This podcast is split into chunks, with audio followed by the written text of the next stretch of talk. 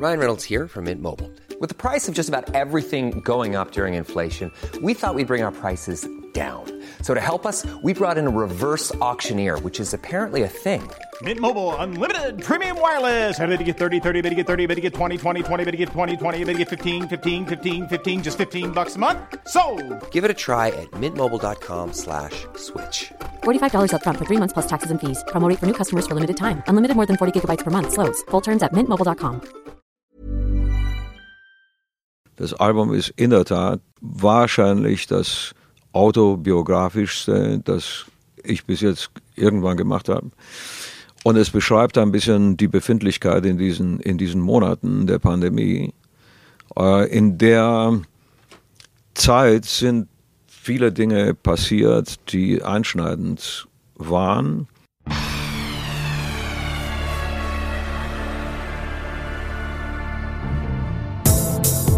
Hallo, der Prisma Podcast. Unsere Redaktion holt die Unterhaltungswelt für euch ans Mikro. Wir sagen Hallo.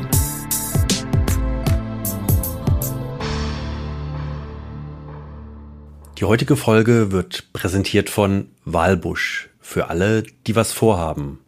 Und das hören wir hier auch noch einmal von einem prominenten Fernsehgesicht, nämlich von Klaus J. Behrendt. Wir haben was vor. Unbeschwertes Leben genießen. Sich ganz spontan mitreißen lassen. Alle, die was vorhaben, landen immer gerne bei Walbusch. Ja, hier sitzen wir also in den Red Rooster Studios. Peter, du hast mal gesagt, das ist eure Werkstatt. Äh, Ich freue mich sehr, dass ich heute hier bei dir sein darf. Vielen herzlichen Dank für die Einladung. Wie lange arbeitet ihr schon hier? Ein paar Jahrzehnte. Äh, das Studio, Stefan, ist entstanden Anfang der 80er Jahre. Und wir sitzen hier im Keller, also in der Erde sozusagen, geerdet. Das wollten wir immer sein.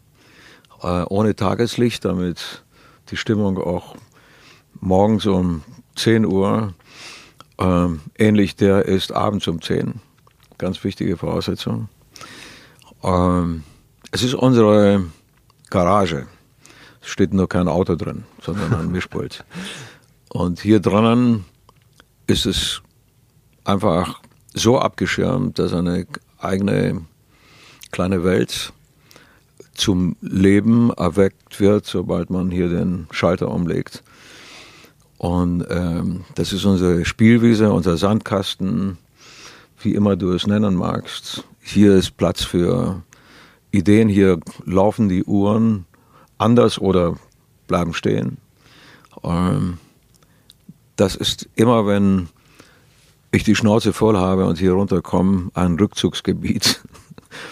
Und hier haben wir es uns ordentlich gegeben über all die Jahre und haben schöne, wunderbare Momente erlebt.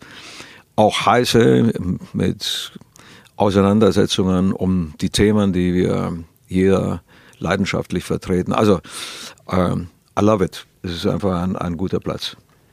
Dankeschön, dass ich hier sein darf, Peter. Und mit bei uns im Studio hier ist auch der JB. Äh, über, über ihn werden wir mit Sicherheit auch gleich nochmal sprechen, Gerne. wenn wir über das neue Album sprechen.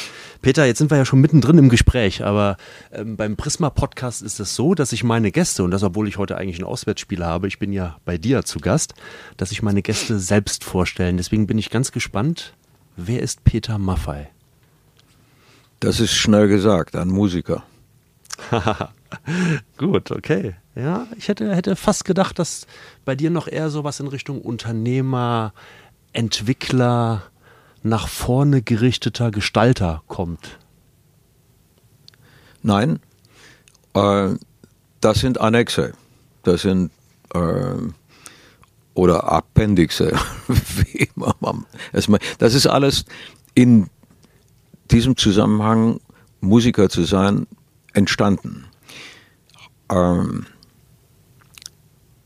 mein großes Vorbild waren Gruppen, die sehr früh ähm, oder Interpreten, die sehr früh äh, eigenbestimmt Musik gemacht haben. Heißt, einen Apparat aufgebaut haben um sich, äh, um sich selber zu verwalten und das nicht irgendwelchen anderen Leuten zu überlassen.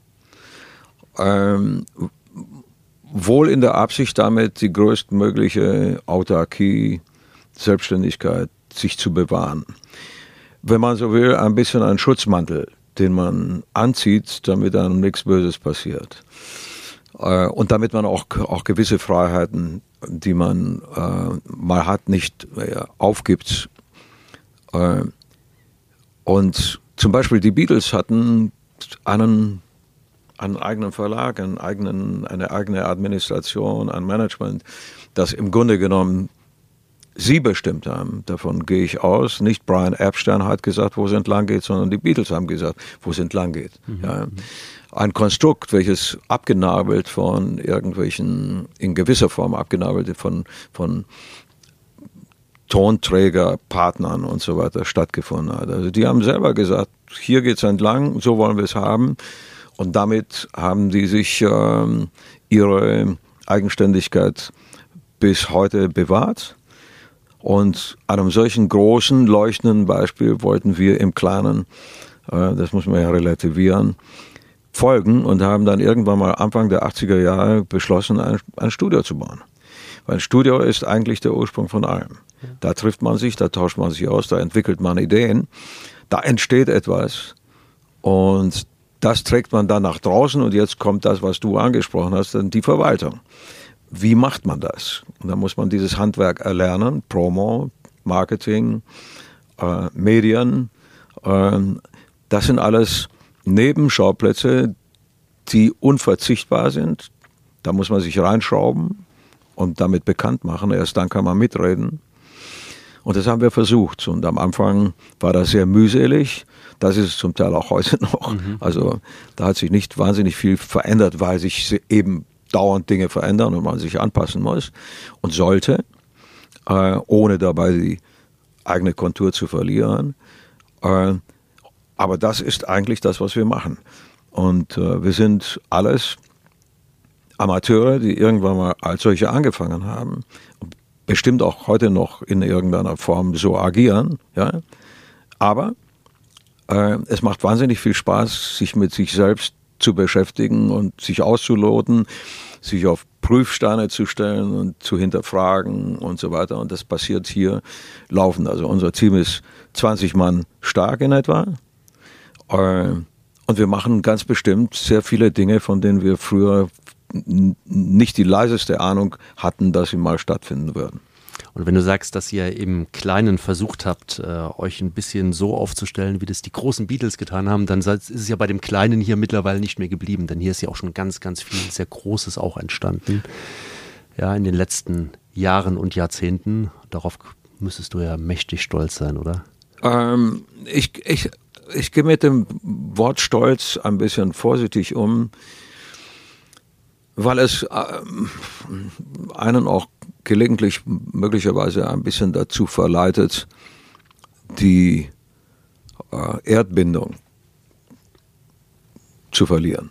Also, aber nein, ich freue mich enorm, dass uns das Schicksal bis jetzt gewogen war und uns viele, viele Optionen äh, angeboten hat, die wir vielleicht nicht immer richtig angenommen haben, äh, aber unterm Strich dann ausreichend genug, dass es eine solche Perspektive von über 50 Jahren hat geben können.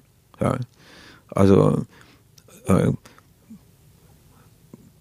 als Du entstand vor 52 Jahren mhm. äh, und den Anfang darstellte, wusste keiner, wo wir 50 Jahre später landen würden. Oh ja. Das war absolut nicht absehbar, nicht im entferntesten. Und insofern die vielen interessanten Begegnungen mit Menschen, die uns mitgeformt haben, die uns mitgenommen haben, die vielen Dinge, die man erleben durfte, das Publikum, die Begegnung, die immer wieder neu ist, äh, das alles hat, ich sag mal, so viel Impulse erzeugt, die so spannend und so, so ähm, interessant waren, dass unsere Leidenschaft eigentlich gewachsen ist bis heute und nicht nachgelassen hat. Und das ist eigentlich die treibende Kraft. Ja. Also wir sind jetzt vor ein paar Tagen in Dresden aufgetreten nach einer Pause von anderthalb Jahren, wie so eine ich, JB hört jetzt zu und hoffentlich kriege ich dafür nachher nicht die Kelle, aber äh, wie so eine Schülerband, ja, die euphorisch, aber mit gewissem Respekt nach einer so langen Pause ist das so, ja. ja. Äh, geht man raus und, und, und, und, man ist Profi mhm. oder bildet sich das zumindest ein, aber man weiß genau, dass man irgendwo wieder eine Prüfung zu bestehen hat. Ja. Und das war affengeil und, und, und unheimlich spannend. Und, und nachdem wir einige Minuten gespielt hatten, hatten wir auch gemerkt, dass es immer noch funktioniert. Und dann wurde das sehr spielerisch. Das ist eigentlich die Erfahrung, die, die du hier mit jedem Album machst, mit jedem Auftritt machst, mit, jedem, mit jeder Begegnung machst. Man muss das ernst nehmen, man muss akzeptieren, dass es so ist, dass es eine Prüfung ist. Und, äh, und wenn man das aber akzeptiert, dann kann man das umwandeln in positive Energie und in ein schönes Spiel. Du hast gesagt, äh, diese Prüfung, äh, die ihr jetzt in Dresden hattet, quasi, die Prüfung habt ihr bestanden, kann ich sagen, denn ich habe mit einer Kollegin aus deiner Band gesprochen. Okay. Dazu gleich noch mehr. Ja. Ähm, Sie hat mir davon berichtet, wie toll eure Auftritte in Dresden waren und äh, hat es bestätigt, dass es endlich wieder losging und dass es einfach was ganz besondere Momente auch waren auf der Bühne. Aber dazu gleich nochmal. Dann hast du eben das Thema Leidenschaft angesprochen und ähm, in diesen Tagen ist ja Release Day. Dein neues Album erscheint, soweit. Und das ist ein Album, das, wenn ich es mal so sagen darf, in meinen Worten, das voller Leidenschaft ist. Ja, also ich versuche es mal so ein bisschen zu beschreiben. Da sind viele innige Momente drin, das sind ganz besondere Stücke.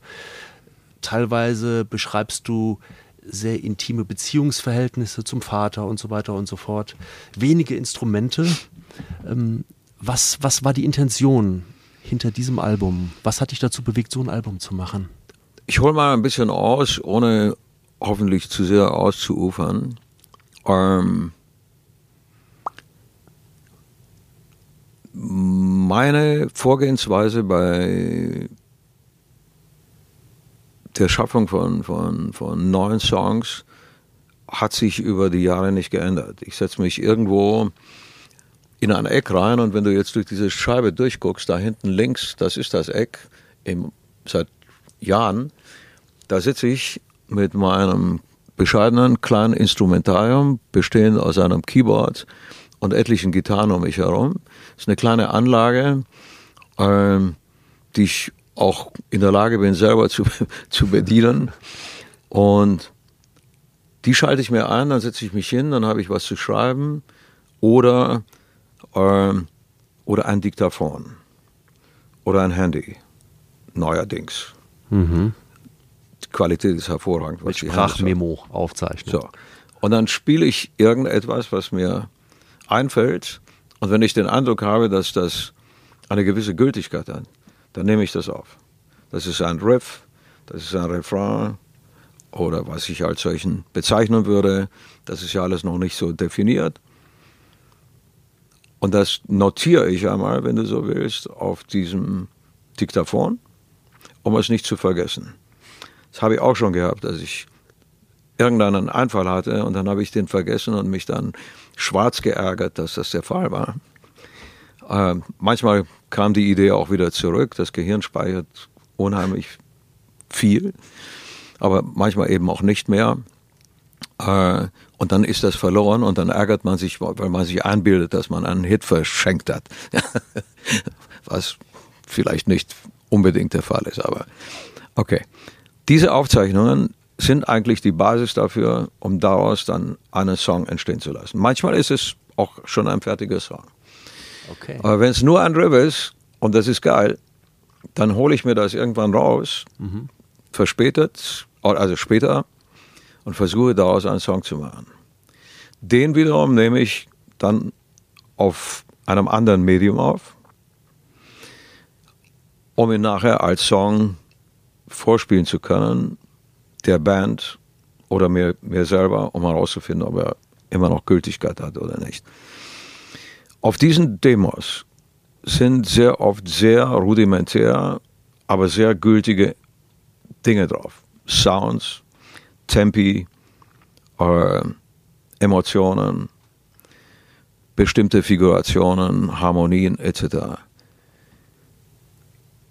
Jetzt spielst du das einer Band vor, die halten den Daumen rauf oder runter.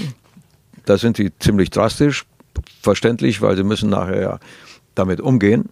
Und man akzeptiert nicht gerne etwas, wenn man Profi ist, äh, was, was nicht wirklich relevant ist. Also unsere Auseinandersetzung ist da sehr offen und sehr, sehr radikal im Grunde genommen. Ja. Also das geht hin bis zu dem Wort Scheiße. Ja, vergiss es. Ja. Äh, bringt gar nichts, wird abgehakt. Also ihr habt eine sehr intensive kreative Arbeitsatmosphäre, Absolut, könnte ja. man sagen. Also ne? genauso geht der Daumen auch rauf und wenn etwas wirklich riesig ist und, und, und, und, und wirklich total den, den Nagel trifft, dann wird das genauso deutlich artikuliert.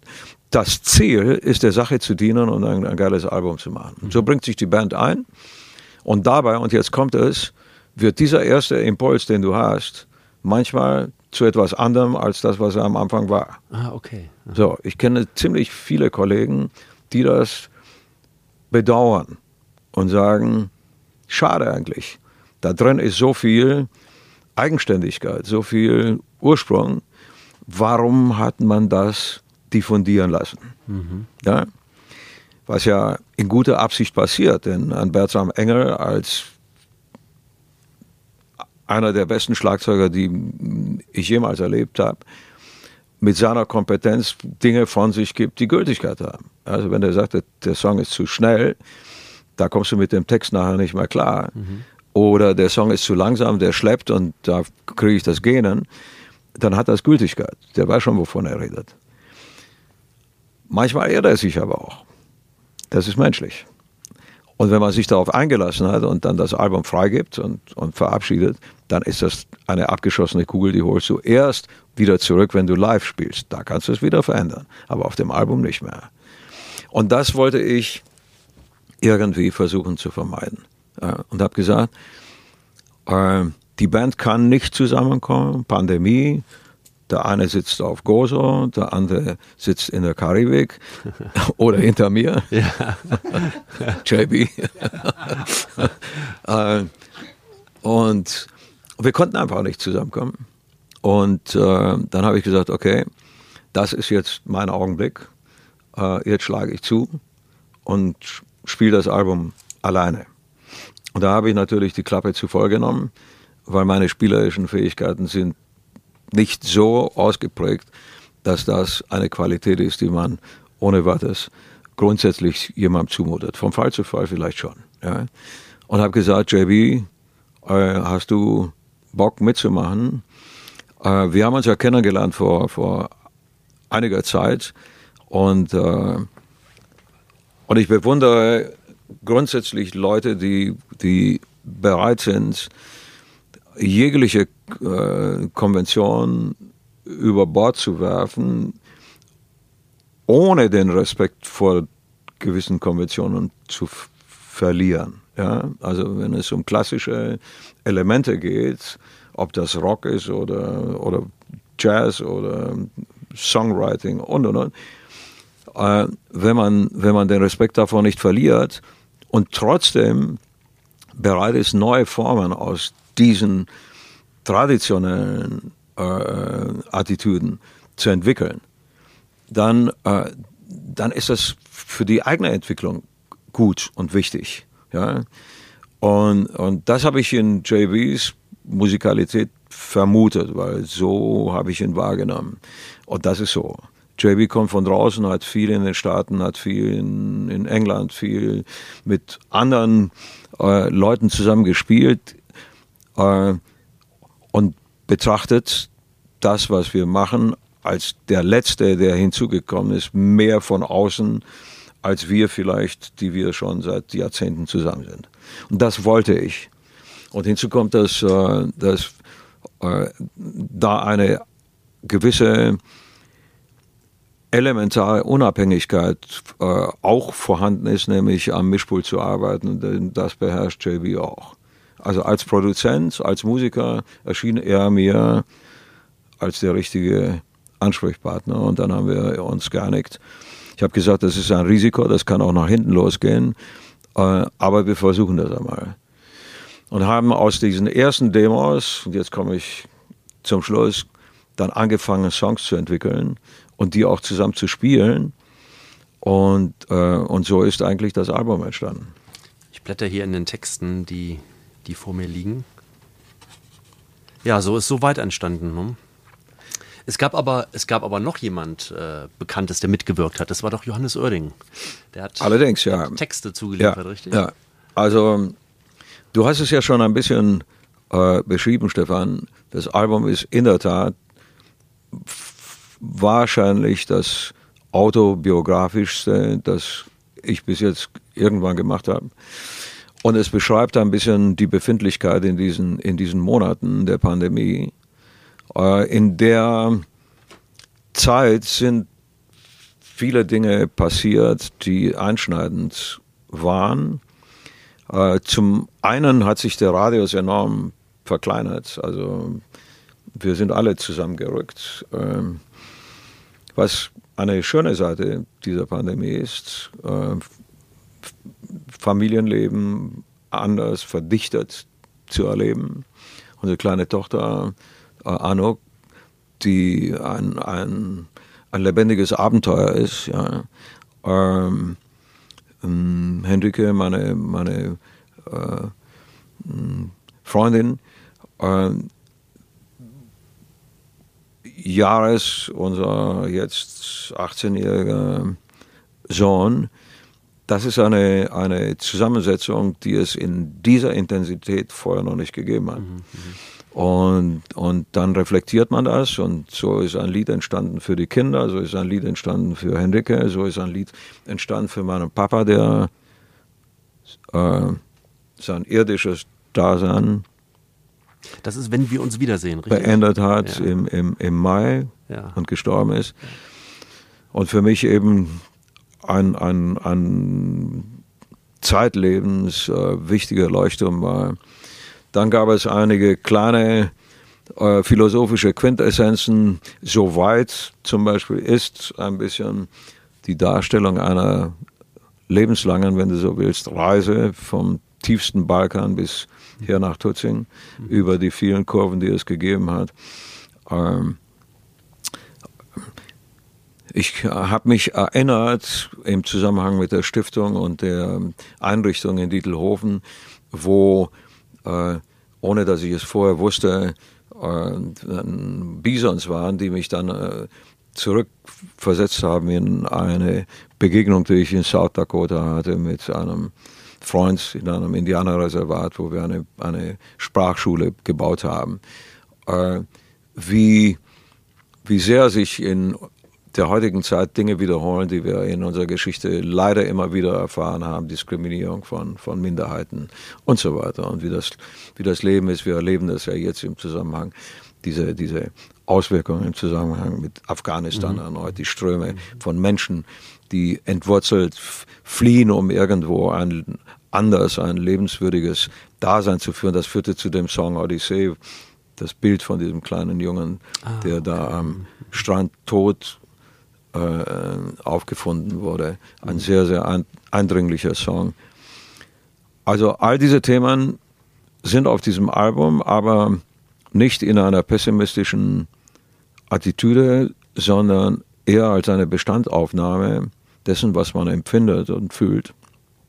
Ähm, und mit einem, mit einem vorsichtigen, aber doch substanziellen Optimismus in die, in, in die Zukunft. Ich glaube ganz einfach, dass wir uns Pessimismus in der äh, grundsätzlich nicht, nicht äh, zu sehr erlauben dürfen. Ja.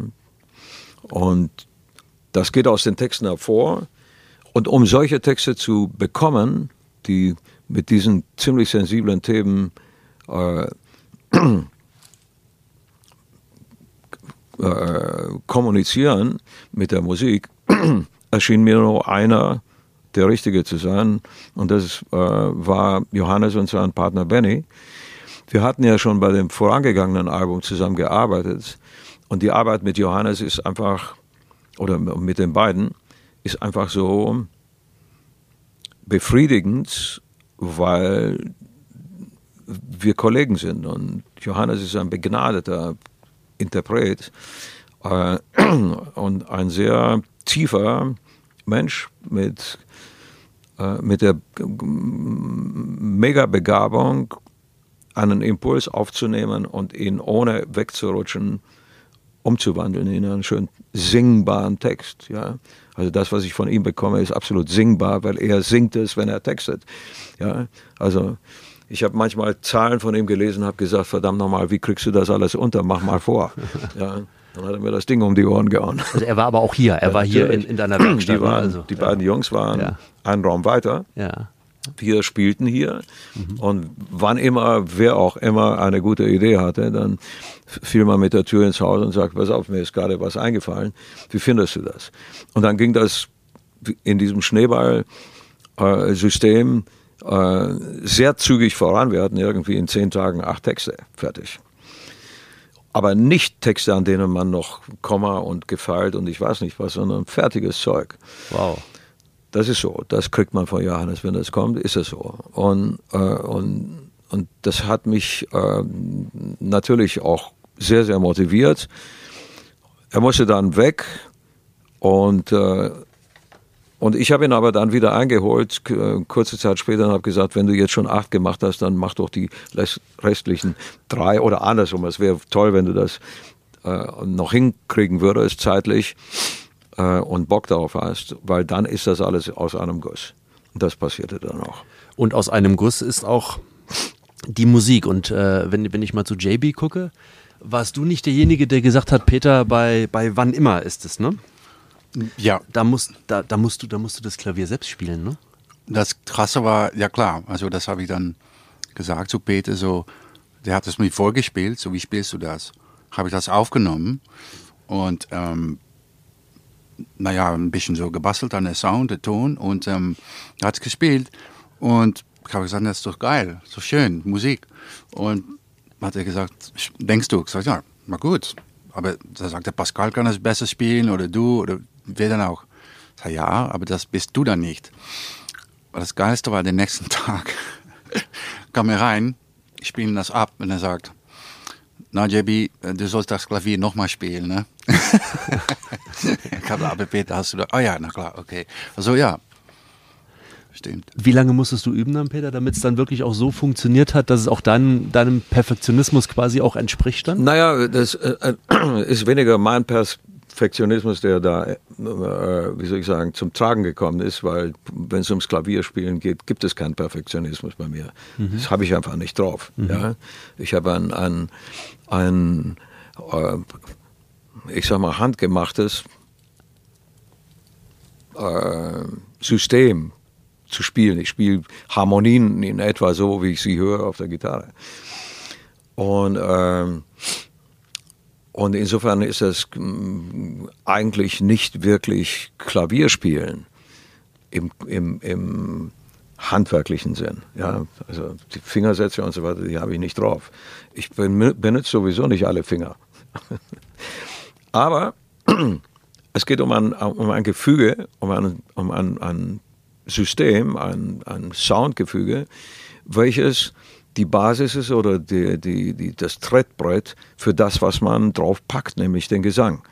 Und das kann, und Jebby hat mich dann davon überzeugt, das kann zu einer Einheit werden. Also habe ich mich hingesetzt und habe gespielt und gespielt und gespielt und gespielt und eine Stunde und noch eine und noch eine. Und irgendwann war es dann so weit, dass, dass es zumutbar war. Ja. Und, und mit dem Gesang ist das tatsächlich äh, und ein paar Kniffen, die wir zugegebenermaßen hier so am Mischpult äh, natürlich vollführt haben, äh, ist es dann zu einer Einheit, glaube ich, geworden. Und es ist ein mega schönes Lied, das ich wahnsinnig gerne spiele. Ich habe in, in Dresden äh, wirklich äh, ge- m- Hosenflattern gehabt, weil ich dann da saß und draußen war Publikum und, und verspielen ging nicht. Ich habe zwar angekündigt, wenn das passieren würde, dann würde ich nochmal erneut ansetzen. einen, einen gewissen Lacher erzeugt hat. Aber auch äh, das Publikum hatte da, ich sag mal, so eine Situation in dieser Form nicht erlebt. Und dann habe ich den Song gespielt, einigermaßen äh, ordentlich. Und dann standen plötzlich alle Leute auf. Und ich habe gedacht, wow, was ist das? Äh, also der Song hat was. Es ist ein wirklich schöner, schönes Lied. Und das, äh, das wird ganz bestimmt irgendwo auch so äh, auf der Bühne sich entwickeln zu, zu dem, was es ist. Also ein, ein guter Song. Also ich finde ihn auch richtig, richtig stark und äh, jetzt haben wir lange über den Song gesprochen und deshalb hören wir jetzt auch mal kurz in den Song rein. Gerne.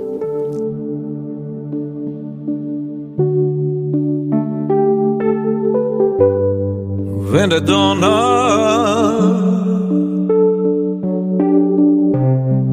dich nicht weiter träumen lässt und Fantasie zu zweifeln wird.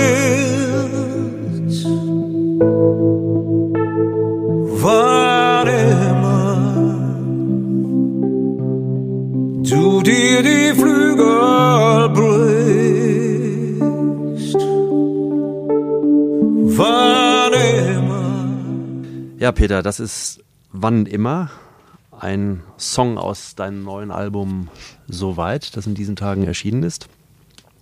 Du hast gerade deine Konzerte angesprochen in Dresden, wo du auch schon Teile aus deinem neuen Album gespielt hast. Genau. Und ich habe eine Frage von Charlie Klauser an dich, die in Dresden mit dir auf der Bühne stand. Und ich spiele sie dir einfach mal vor. Hallo Peter, Charlie hier.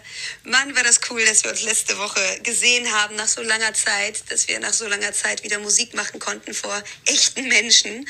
Ähm, ich habe hier jetzt die große Ehre, dir mal öffentlich eine Frage zu stellen.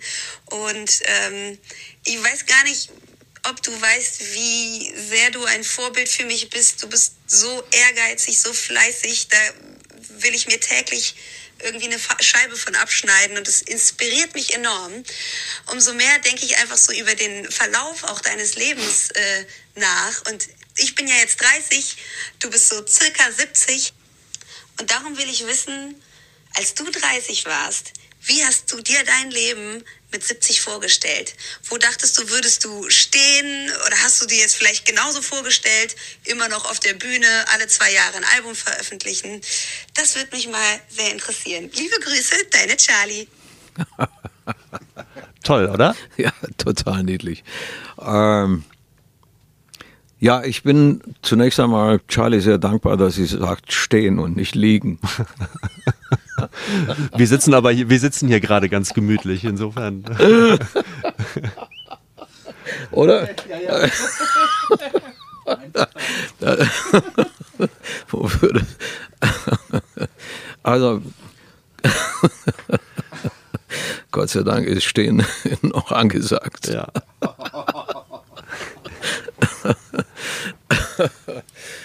ähm, nee, also wir sind, wir sind mit 15, 16 als Schülerband in einen Keller, also das war damals schon ein Thema, ähm, gegangen. Es war ein, ein Bunker in Waldkraberg, ein Ort ein paar Kilometer südöst, äh, also nordöstlich von, von München und haben dort Musik gemacht. Und der, für mich der, der zündende Faktor für diese Entscheidung, mich mit Musik und einer Band äh, abgeben zu wollen, war das Riff von Keith Richards, äh, Satisfaction. Das hat mich so umgehauen. Und dann habe ich diese Typen gesehen und, und habe gesagt, das ist es. Vergiss mal alles andere. Es bringt nichts. Also äh, das veränderte mein, mein Leben. Also so sehr, dass ich beispielsweise in dieser Zeit, letztes Schuljahr, 85 Tage gefehlt habe. Ja. Ohne dass meine Eltern das wussten. Ich bin mit, der Straßen, mit, mit dem Bus immer eine Station gefahren, bin in den Keller gefahren, wenn der Bus aus der Schule zurückkam. Um eins bin ich eingestiegen und bin nach Hause gegangen und habe gesagt, wow, das war wieder ein harter Tag heute. Also ich habe das so sehr zu meinem Ding machen wollen. Dann kam meine Lehre, der letzte Versuch irgendwie äh, einen ordentlichen Beruf zu erlernen in München. Und auch da war ich fast jeden Abend irgendwie unterwegs und wir spielten in irgendwelchen Clubs. Völlig andere Musik. Die ganzen Songwriter rauf und runter, Bob Dylan, John Baez, etc. Ich wollte unbedingt mein Leben so gestalten. Und dann kam Kunze und machte die erste Scheibe und dann war ich auf der Piste und dann ging es los.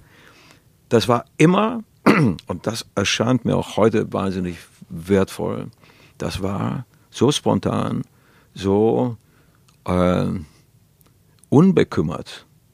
Ja? Wir haben einfach in die Zeit hineingelebt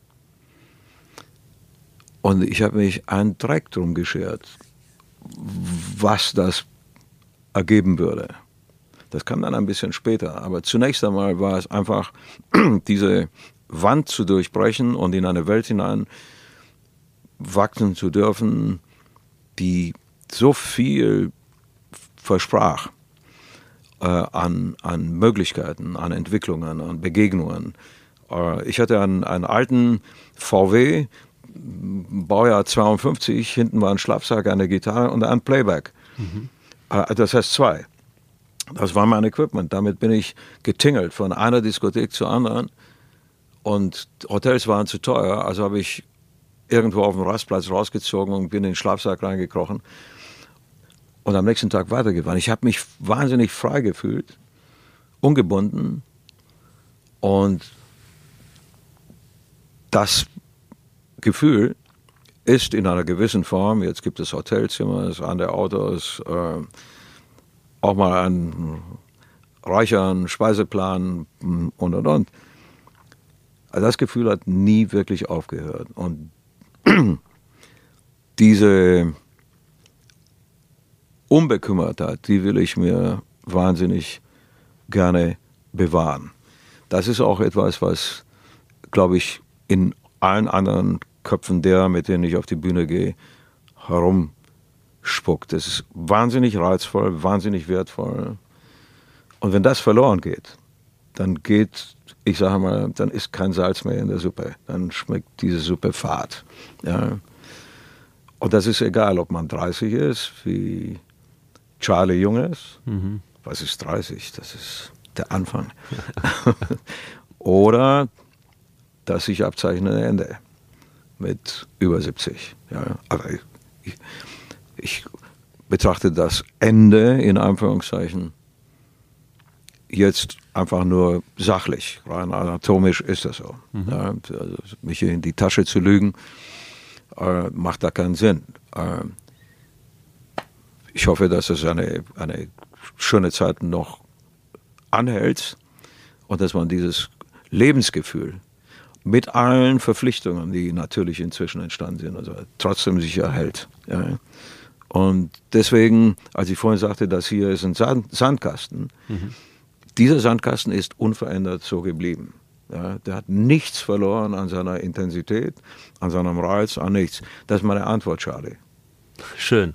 Und äh, um in diesem Bild vom Sandkasten zu bleiben und ein, ein Wort von dir, was du gerade eben sagst, aufzugreifen, Unbekümmertheit.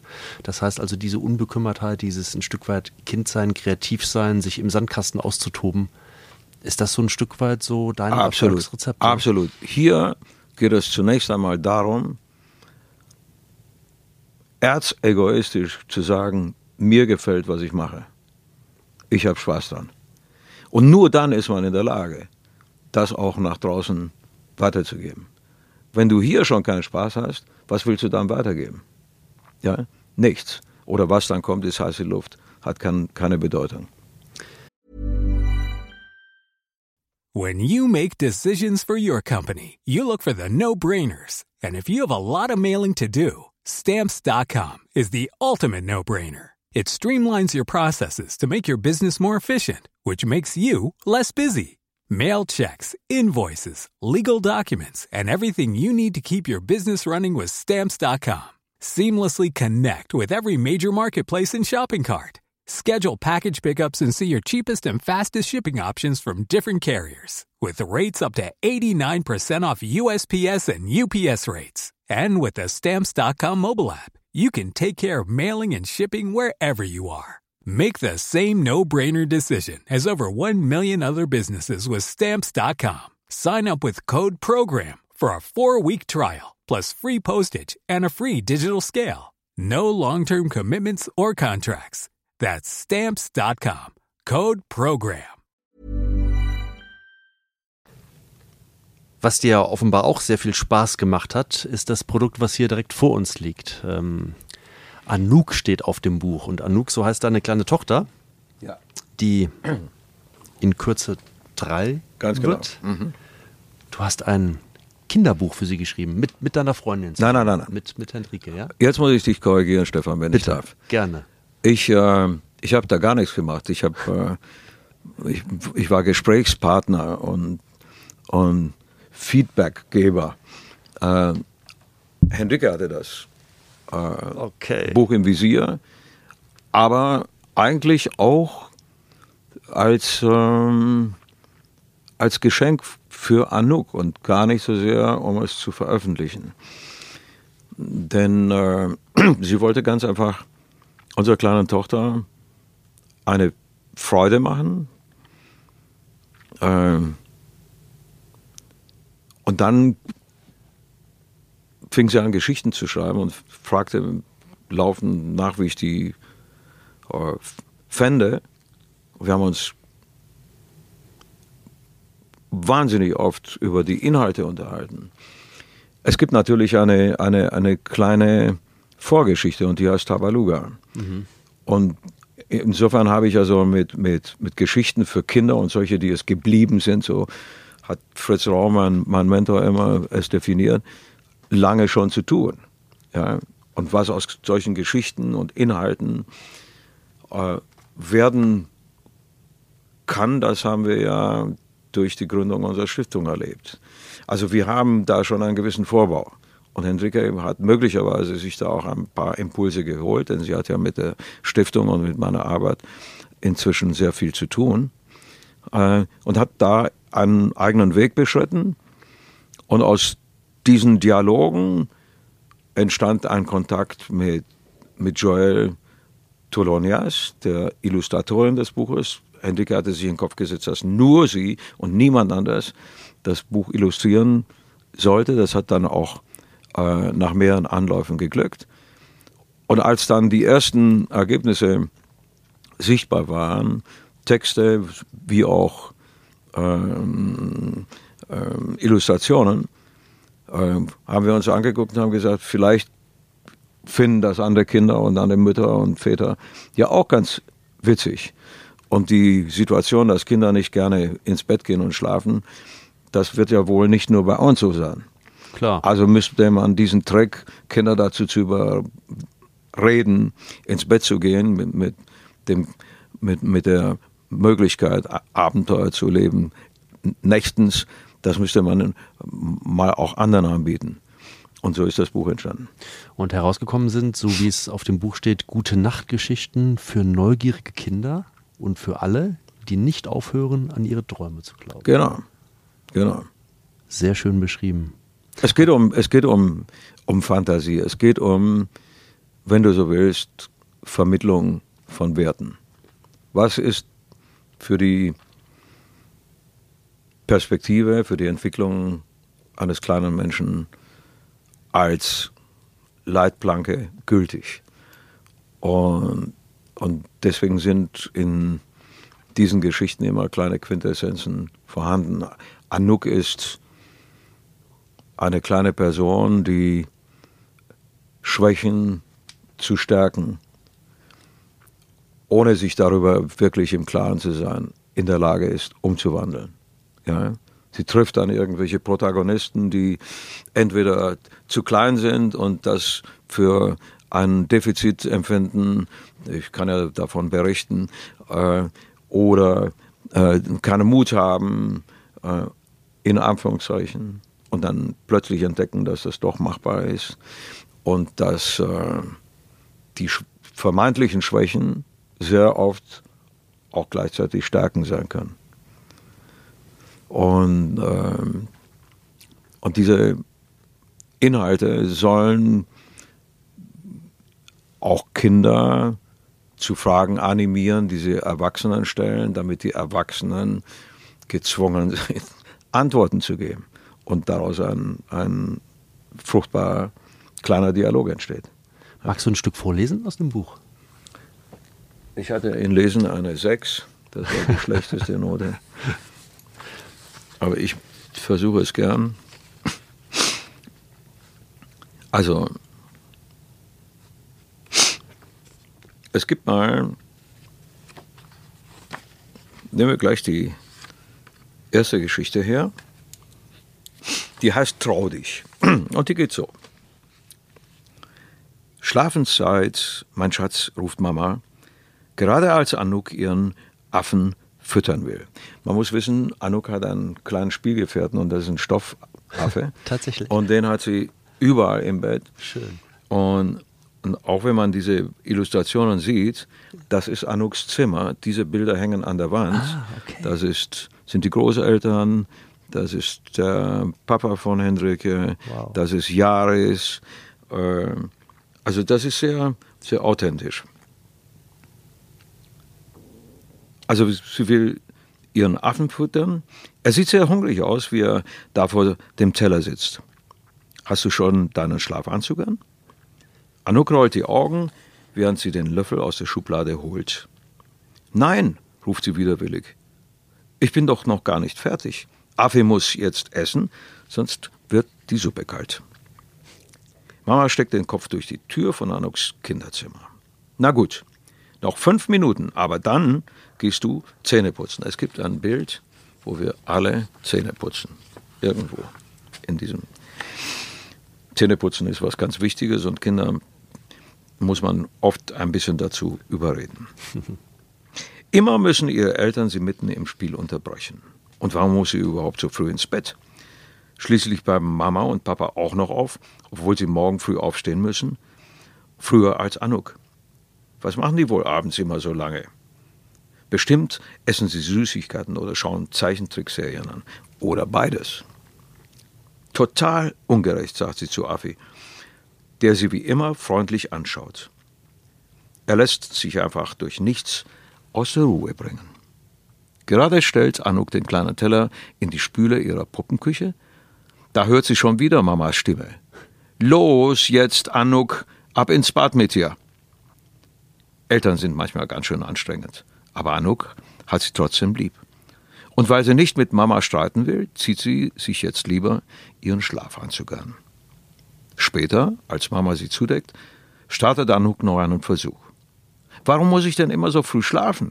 Ich bin doch noch gar nicht müde und Affi auch nicht. Mama streichelt ihr über den Kopf. Das habe ich dir doch schon oft erklärt, mein Schatz. Kinder brauchen viel Schlaf, damit sie wachsen können und wichtige Dinge lernen. Alles, was du tagsüber erlebst, prägt sich im Schlaf in deinen Kopf ein. Aber ich weiß doch schon so viel, erwidert Anouk trotzig. Und ich bin wirklich kein bisschen müde. Mama gibt dir einen Kuss auf die Stirn. Du wirst schon sehen, kaum ist das Licht aus, wirst du ganz schnell einschlafen. Gute Nacht, mein Schatz. Auch Papa gibt Anouk einen gute Nachtkuss. Beim Hinausgehen sagt er lachend, ich wünschte, ich könnte auch so früh ins Bett gehen. Das versteht Anouk jetzt überhaupt nicht. Und während sie noch darüber nachdenkt, warum Papa nicht einfach auch gleich schlafen geht, fallen ihr die Augen zu. Also JB, das war im Lesen keine Sechs, das war sehr gut, oder? Das war echt. Das war richtig gut und vor allen Dingen eine wunderschöne Geschichte. Wunderschön. Ja, das also dann geht es ja los. Sie geht dann ins Bett und schläft ein. Und dann entdeckt sie unter dem, dann wird sie wach und entdeckt unter der Tür ein Licht und denkt sich, oh, was ist dieses, was hat dieses Licht zu bedeuten? Steht auf und geht zur Tür, macht die Tür auf und dann betritt sie plötzlich eine andere Welt. Und jede Geschichte stellt dann irgend so eine Welt dar. Einmal ist sie äh, auf einem Bauernhof, dann ist sie in einem Zirkus äh, oder bei Indianern äh, und erlebt dann die Geschichten, die dann dazu führen, dass sie, ähm, dass sie äh, ab einer gewissen Zeit dann gerne ins Bett geht, weil sie genau weiß, dass das auf sie zukommen würde. Morgens betritt die Mutter dann das Zimmer und weckt sie. Und dann ist Anouk noch voll in ihrer Welt und sagt, ich habe geträumt von, von, und dann sagt die Mutter, nein, nein, ah, nein, ich habe erlebt, ich war gerade mit, noch mit dem und dem zusammen bei den Rettern und äh, dann sagt die Mutter, nee, nee, du hast nur geträumt. Aber Anouk öffnet die Hand und plötzlich hat sie in ihrer Hand eine Adlerfeder mhm. und sagt, Mama, du hast keine Ahnung. Das ist kein Traum gewesen.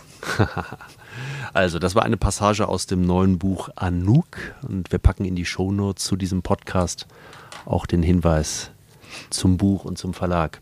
Wo wir gerade beim Thema Kinder sind, ich habe noch eine Frage für dich, Peter. Und zwar hat äh, Joey Kelly hat mir eine Sprachnachricht geschickt. Oh. Die möchte ich dir nicht vorenthalten. Hallo Peter, hier ist Joey Kelly. Ich hoffe, es geht dir gut und wir haben uns vor ein paar Wochen gesehen. Ich hatte die Ehre, dich zu besuchen. Wir haben gemeinsam Rad gefahren, Musik gemacht und viel gesprochen. Und ich war bei dir, wo du auch deine Stiftung hast. Und meine Frage wäre an dich. Seit 20 Jahren setzt du dich ein für Kinder. Großartig. An dich und dein Team natürlich.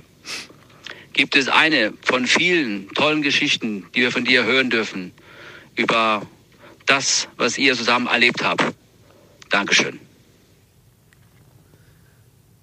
Aber da freue ich mich sehr. Ich, äh,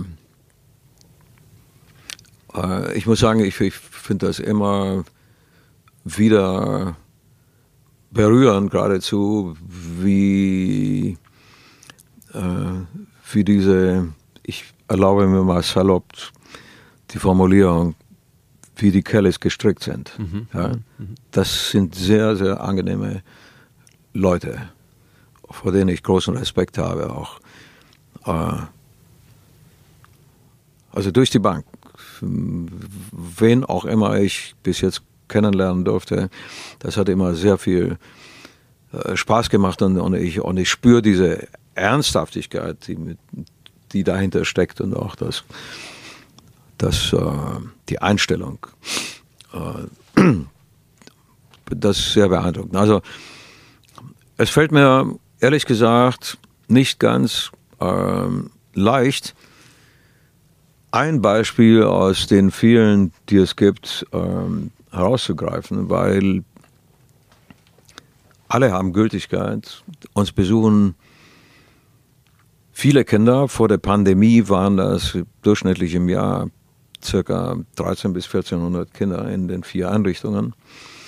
Aber äh, grundsätzlich, und ich glaube, so kann ich die Frage vielleicht doch am ehesten beantworten, grundsätzlich ist es so, dass Kinder zu uns kommen, um eine Auszeit von ihrem Schicksal zu nehmen. Es sind Kinder, die aus schwierigen Verhältnissen kommen, ähm, die Missbrauch erlebt haben, die körperliche seelische Defizite haben, die äh, aus Krisengebieten kommen, etc. Also die äh, Traumatisierungen haben eine Vielfalt, die erschreckend ist. Und mit jedem neuen Konfliktherd, der existiert oder äh, entsteht, gibt es Kinder, die Zuwendung brauchen. Wir bedienen da wirklich nur die Spitze eines Eisbergs. Ähm, aber es ist eine trotzdem gültige, ein gültiger Ansatz, äh, auch wenn wir wissen, dass es so ist, äh, ist es die Möglichkeit, Agonie zu überwinden und einen, einen Beitrag zu leisten, solchen Kindern zu helfen. Und festzustellen, dass sie innerhalb von sieben Tagen, 14 Tagen, so lang sind die Aufenthalte in der Regel, ähm, Zuversicht zurückgewinnen, beziehungsweise äh, empfinden, die Aufmerksamkeit, die man ihnen entgegenbringt, die Begegnung mit der Natur, mit Tieren, mit, mit Kreisläufen, die ihnen nicht vertraut sind. Also wenn so ein, so ein ähm, eine junge Dame oder ein, ein, kleiner Mann zu uns kommt mit, mit fünf, sechs Jahren, irgendwo in einer Betonsiedlung zu Hause war und dann zu uns aufs Land kommt und dann zu den Hühnern reingeht und den Hühnern irgendwie ein Ei unter dem Popo wegzerrt, das ist ein Erlebnis, wenn, wenn du irgendwo in ein Beet reinsteigst und eine Karotte rausholst, die abklopfst von der Erde und merkst, dass die Erde nicht, nicht Schmutz ist, sondern das ist etwas, was, was wunderbar ist. Das ist ja nicht nur ein Erlebnis, das ist ja sogar wichtig, oder? Diese ja, Erfahrung. Es ist rudimentär. Es, ja. es, bringt einen dorthin zurück an die, an die Wurzeln unserer Existenz. Äh, äh, das wertzuschätzen, was, was es gibt und damit dann auch entsprechend umzugehen. Ja.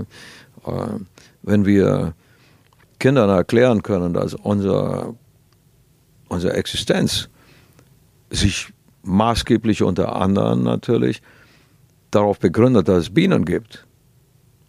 Und wir aufpassen müssen, dass diese kleinen Insekten, die so unmaßgeblich scheinen, aber genau das Gegenteil sind, mhm. nicht aussterben dürfen. Durch Monokulturen, Pestizide und so weiter. All diese Sachen, um nur einiges zu nennen, äh, den Kindern beizubringen oder nicht beizubringen, sondern nahezubringen. Das macht sehr viel Sinn und zu sehen, wie, wie, wie Kinder das aufsaugen, wie ein Schwamm. Die kommen zu uns und sagen, was ist das für ein Baum? Manchmal habe ich auch keine Ahnung. Dann So, dann hole ich mir schnell eine Information. Mhm. Ich selber ich lebe zeitweilig auf diesem Hof, in Dietelhofen zum Beispiel, aber vieles ist mir immer noch unbekannt, ja, was ich auch verlernt habe. Und so lernen wir voneinander oder treiben uns an, etwas zu lernen. Und es ist wunderschön zu sehen, wie, wie Kinder sich in sieben Tagen, in 14 Tagen erholen können oder, oder ihre Pause genießen können. Dann sind das da diese vielen kleinen Momente, die du jetzt gerade ansprachst. Ganz wichtig ist es aber, dass es große Partner gibt, die auch die Projekte mitfinanzieren, genau. mit unterstützen. Ja. Das wäre alles, das wäre alles, Stefan, nicht machbar, wenn es nicht ein Konstrukt gäbe, welches wir vor über 20 Jahren mal intuitiv angegangen sind. Ähm, es gab ja Vorbilder, sonst wären wir da wahrscheinlich von selbst gar nicht so drauf gekommen. Ein Beispiel. Ende der 70er Jahre. John Baez, eine Songwriterin von Weltruf, eine ganze Generationen geprägt hat. Ähm, und wir haben ein Open Air. Und irgendjemand erzählt mir, dass John einen Teil ihrer Gage regelmäßig an irgendeine Organisation, die sich Bread and Roses nennt, weitergegeben hat. Und ich habe dann gesagt, warum denn? Sagt sie, das sind Menschen, denen es, die in eine soziale Schieflage geraten sind und denen hilft sie. Da habe ich äh, zuerst einmal innegehalten und habe gesagt, oh, sowas gibt es. Und dann habe ich im Laufe der Zeit, weil mich das interessiert hat, immer mehr Menschen entdeckt, die sowas machen. Und habe gesagt, das machen die auf der Plattform von Musik. Die vernetzen Menschen, ziehen damit oder gestalten damit Synergien zugunsten von Dritten. Und dann trat jemand in unser, in unser Leben. Inzwischen sind wir eng befreundet. Dr. Herlin, Jürgen Herlin, der eine, eine Kinder für traumatisierte Kinder, äh, der eine, eine Anstalt für traumatisierte Kinder leitet. Und der sagte, Leute, ihr, ihr habt, ihr wisst das gar nicht, aber ihr könnt so viel erreichen mit Musik. Ihr könnt Leute zusammenbringen, die alle ihre Möglichkeiten ausspielen und wenn sie das tun, dann ist das eine gewisse Kraft. Das führte dazu, um jetzt abzukürzen, es hat ja immerhin zum Teil 20 Jahre gedauert, das ins Leben zu rufen. Das führte dazu, dass wir uns umgesehen haben, wer in der Gesellschaft diese soziale Kompetenz in sich fühlt und sie auch ausspielen will und kamen dann Schritt für Schritt mit maßgeblichen, starken, potenten Partnern zusammen, wie zum Beispiel Edeka, wie zum Beispiel Volkswagen, wie zum Beispiel XXL Lutz, eine große Möbelhauskette. Ich nenne das ganz bewusst beim Namen, weil das keine Werbung ist für weder die Beteiligten, äh, noch ist es unschicklich, sowas zu tun. Äh, ganz im Gegenteil, wenn sich wie diese genannten, äh, äh wenn, wenn, wenn die sich so ähm, fest, so verlässlich, so äh, lange einbringen in eine solche Perspektive, dann deswegen, weil diese Kompetenz, diese soziale Kompetenz echt ist. Die ist nicht gespielt, die ist nicht gemacht. Dass das dann irgendwann äh, vielleicht andere Menschen ein bisschen auch als, als Werbung verstehen, das halte ich für legitim, solange es zugunsten von Kindern passiert. Also ich gehe auch auf die Piste und trage meine Haut zu Markt.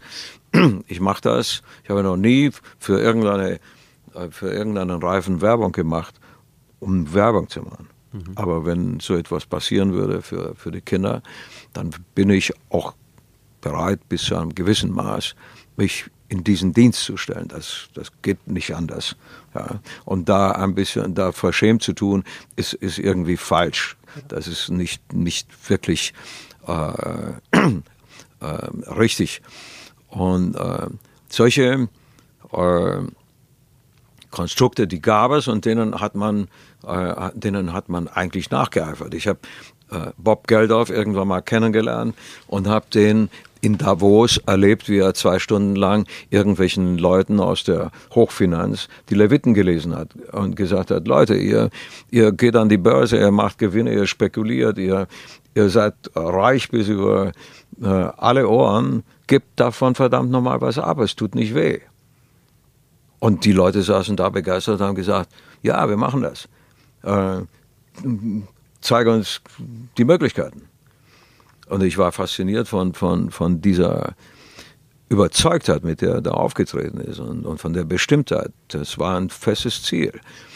Uh, Band Aid for Africa, mhm. ein, ein Beispiel von vielen. Genau. Mhm. Was ist da alles zusammengekommen? Dass wir nachher nicht wussten, wohin das alles hinfließt oder nicht vollumfänglich wussten, war eine andere Geschichte. Das hat ja bei uns dazu geführt, dass aus einem gemeinnützigen Verein, der anfangs existiert hat, dann eine Stiftung äh, entstanden ist mit ganz festen, nachprüfbaren, wir werden ja gecheckt jedes, jedes Jahr, wenn du willst, und das ist auch richtig so, äh, nach ganz festen Statuten, die nicht verletzt werden dürfen, sonst verliert man die Gemeinnützigkeit. Das heißt, äh, das ist eine, eine Perspektive, in die man sich hineinbegibt, mit allen Konsequenzen. Das fängst du nicht am Montag an und hörst am Mittwoch schon wieder damit auf. Ja. Und, äh, und wenn man so will, ist diese Arbeit viel, viel wichtiger geworden inzwischen, auch stetiger als das, was wir hier im Studio machen. Im Studio machst du ein Album alle zwei Jahre oder alle anderthalb Jahre. In der Stiftung arbeitest du jeden Tag. Mhm. Ja, also ich, so. ich, sehe es genauso wie du. Ich finde es auch sehr, sehr wichtig, dass man, dass man gute Aktionen dann auch hervorhebt und dann ist es in keinster Weise unschicklich. Ne? Also bei, bei Netto zum Beispiel sind zuletzt eine knappe halbe Million durch den Verkauf von Tabaluba-Produkten genau. zustande gekommen, die in die Stiftung flossen. Ganz genau. Das ist nicht unschicklich, das ist Nachahmend. Nein, das ist auch, ja. auch, auch gewollt und das geht, da geht man raus und, und, und, und zeigt sie auch mit seinen Partnern. Äh, vor allem äh, erklärt man aber, wozu diese Aktivitäten dienen und, und die legitimieren dann diese Vorgehensweise. Ja. Das ist meine Überzeugung. Und unsere Kinder haben es verdient. Peter, in den nächsten Tagen und Wochen läuft die zweite Staffel von, vormals war es Red Rooster TV. Die zweite Staffel bei Magenta TV heißt jetzt Begegnungen. Genau. Peter Maffay Begegnungen. Genau. Du hast prominente Gäste eingeladen, mit denen du gesprochen hast. Ja, und sehr unterschiedliche noch dazu. Also aus allen gesellschaftlichen Bereichen, wenn du so willst, Politik, Sport, Unterhaltung. Ähm, Der Sigmar Gabriel, Thomas Gottschalk. Ja. ja. Frank Elsner. Äh, Joe Beck- Kelly. Joe Kelly. Ja. Reinhold Beckmann. viele für die paar Sendungen, die wir gemacht haben. Es ist ja immer eine Konstellation von eins, äh, Hartmut Engler von Pur, von eins bis zwei Gästen, die gleichzeitig da waren. Ähm, Begegnungen ist für mich ein, ein wunderschönes Wort, welches irgendwann anfing, äh, Konturen anzunehmen, als wir dieses Projekt Begegnungen an der Allianz für Kinder äh, umgesetzt haben. Da ging es um Künstler auf der ganzen Welt, die ähnlich wie wir ticken und auch ähnliche Dinge machen und die haben sich vernetzt, um zu zeigen, welcher Bedarf überhaupt da ist, um, um Kindern zu helfen. Und on top of that ist dann auch Musik entstanden mit diesen Künstlern. Und diese Begegnungen waren für mich der Anlass, äh, oder für uns der Anlass, diese, diese Gesprächsserie, wenn du so willst, auch Begegnungen zu nennen. Und dafür haben wir in Dietelhofen draußen eine Industriescheune umgebaut in ein kleines Fernsehstudio. Ihr habt euch diesmal nicht hier getroffen, sondern draußen. Genau. Okay. Ursprünglich fand er das hier unten im, im, im Studio statt. Jetzt, jetzt sind wir ein, ein äh, Gebäude weitergegangen, wenn du so willst, weil dort mehr Platz ist und weil wir dort auch Publikum haben.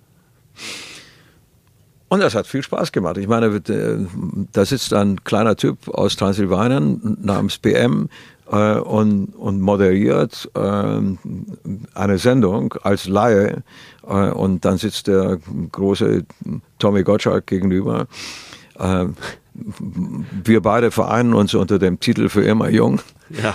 Äh, was in sich schon ein bisschen eine Karikatur ist, aber immer noch gültig ist, wenn man den Thomas erlebt. Der hat sich auch so eine erfrischende, äh, m-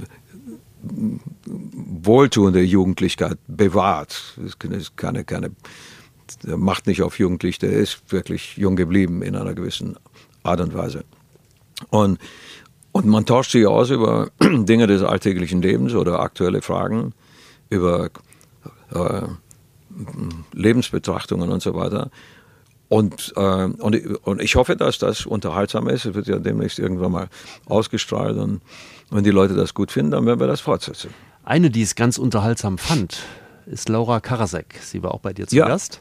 Und wir wollen ja noch nicht zu viel verraten, man, man soll es sich ja im Fernsehen anschauen, aber Laura hat zumindest eine Frage an dich. Lieber Peter, es war so schön bei dir mit Reinhold. Und jetzt meine Frage an dich. Wer war dein Lieblingsgast von allen Gästen? Nein, die Frage ist gemein. Meine Frage lautet eher, ähm, hast du aus dem Gespräch und aus den Gesprächen, die du geführt hast, was hast du noch nachhaltig mitgenommen? Was hat dich da besonders bewegt oder vielleicht auch verändert, was die Gäste so erzählt haben?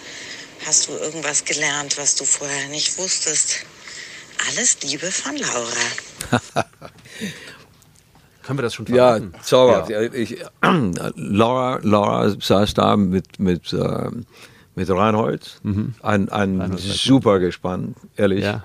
Sowas von Selbstläufer. Ich habe ihr einen Stichpunkt gegeben und dann äh, äh, sprudelte das einfach so raus. So wie unser Gespräch hier heute. Ich muss auch nur Stichworte geben und Ja. es sprudelt. Wofür ich sehr dankbar bin, Peter. Das gebe ich gerne zurück. äh, das macht mir auch viel Spaß. Die äh, Laura hielt da ein Plädoyer für Gleichberechtigung. Das hatte sich gewaschen. Und ja, weil die einfach frei von der Leber weg äh, gesagt hat, wie sie das alles empfindet. Fand das sehr, sehr ähm, im positivsten Sinne kompromisslos, äh, nicht unkonstruktiv. Ja? Also das ist frei von, von, von Bitterkeit oder sowas, sondern einfach konstruktiv, auch mit der Feststellung, dass wir immer noch viel zu tun haben, wenn wir von wirklicher Gleichberechtigung sprechen wollen und dass gewisse Artikulationen in der Gesellschaft nach wie vor rückwärts gerichtet sind ohne Ende. Ja. Also keine Angst, keine äh, Vorsicht, nichts, das kam da so raus, habe ich gesagt, das muss unbedingt äh, ungekürzt äh, passieren. Nein, also es gab eine, eine Begegnung, äh, ohne die anderen zu diminuieren. Also es gab eine Begegnung, über die ich wahnsinnig gefreut habe, weil, weil sie in dieser Form kaum noch stattfindet. Und das, ist, das war Frank Elsner. Ah, ja. Frank hat, und das ist so aus Freundschaft zu mir, aus der langjährigen Beziehung, die wir haben, erfreulich für uns alle zugesagt zu kommen. Der macht das eigentlich so gut wie nicht mehr, weil er gesundheitlich eingeschränkt ist. Und dann ist er an diesem Tag zu uns gekommen, hat eine für ihn beschwerliche Reise auf sich genommen, um zusammen mit zwei anderen äh, Protagonisten über die eigene Befindlichkeit, die eigene Krankheit zu sprechen und wie man äh, die Erkenntnisse, die man dabei hat, um mit dieser Krankheit richtig umzugehen, im Grunde genommen Hilfestellung nach außen gibt, Dritten gegenüber, die in einer ähnlichen Situation sind. Also Frank hat mit Parkinson zu tun mhm. und äußerte sich in einer so unfassbar offenen, menschlichen Art über diese Einschränkungen und, und ich glaube zutiefst, dass er so vielen Menschen, die in einer ähnlichen Situation stecken, mit seinen Äußerungen sehr viel Mut und sehr viel Hoffnung geschenkt hat. Ja. Er wuchs über sich hinaus. Ich meine, er ist ein alter Hase, er weiß genau, wie man, äh, wie man etwas charmant rüberbringt. äh, da, kann man, da sitzt man einfach da, davor und sagt, wow, äh, das ging mir auch so. Aber hinter all dieser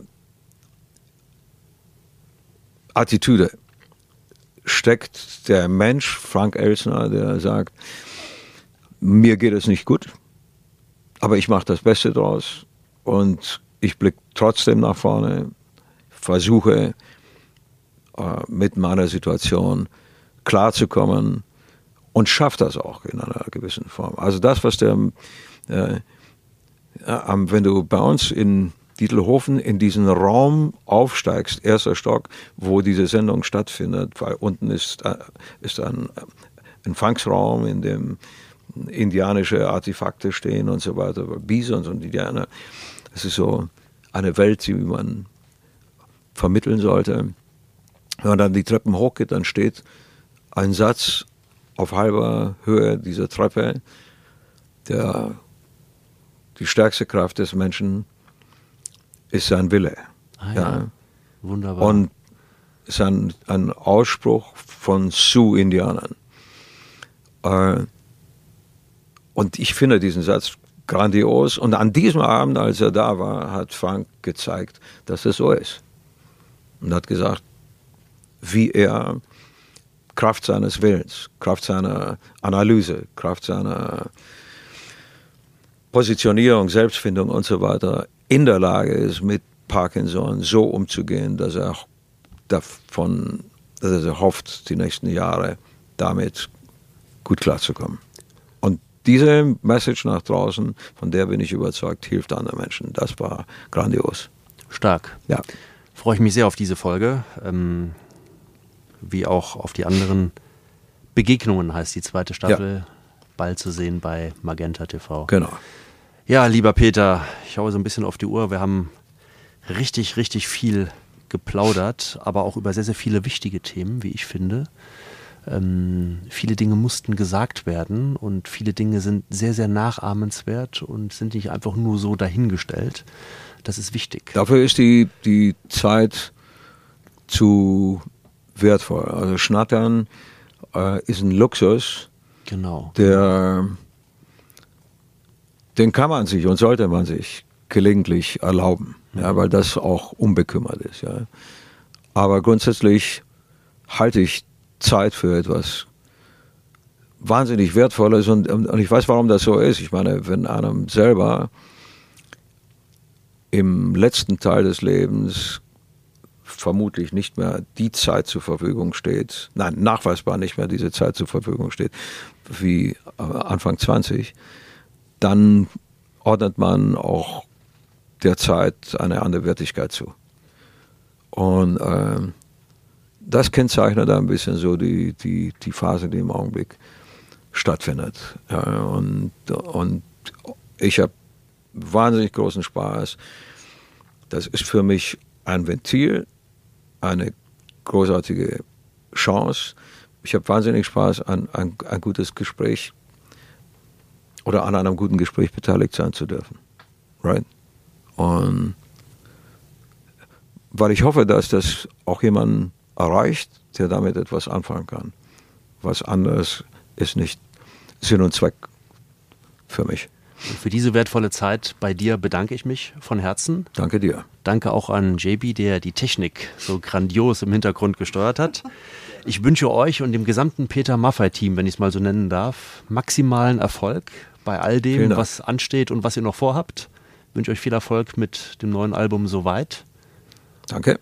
Alles Gute, bleibt gesund, Jungs. Wir versuchen es. Das war wieder eine Folge von Hallo, dem Prisma Podcast. Mehr aus der großen Unterhaltungswelt, das stets tagesaktuelle TV-Programm und alles rund um Streaming findet ihr auf www.prisma.de. Bis zur nächsten Folge.